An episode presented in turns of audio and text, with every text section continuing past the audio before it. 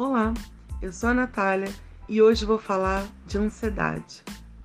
Tudo bem se você já ficou ansioso porque no dia seguinte tinha uma prova importante ou iria viajar de avião.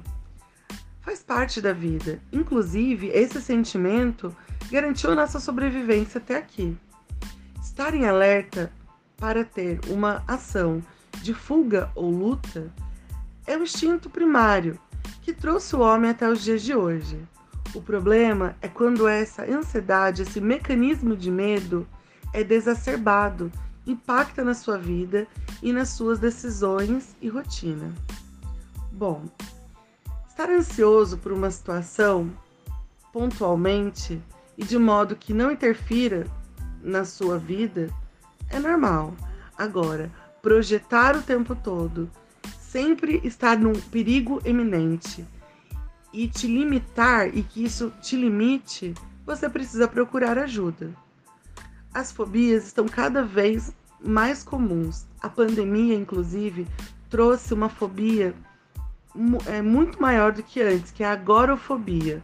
O que significa? É esse medo de pessoas, de estar em ambiente com muita gente, supermercados, locais com muitas pessoas. Nós nos isolamos muito nesses tempos. E isso levou com que a gente ficasse com esse medo exacerbado.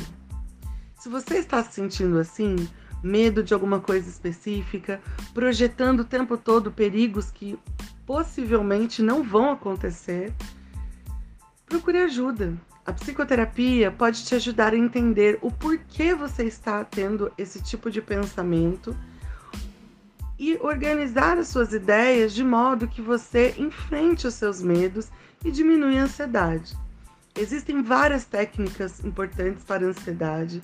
O exercício físico ajuda muito, ter atividade de bem-estar, ter rede de apoio e, claro, ajuda profissional, como eu disse. Por isso, se você se identificou com esse tipo de atitude, de ficar com medo de ir a lugares, de ficar com medo de uma coisa ruim acontecer o tempo todo, de projetar o perigo o tempo todo, procure ajuda, faça uma atividade física e busque viver melhor, porque a ansiedade ela limita e inclusive pode te levar a crises graves. Procure ajuda, tenha uma vida plena.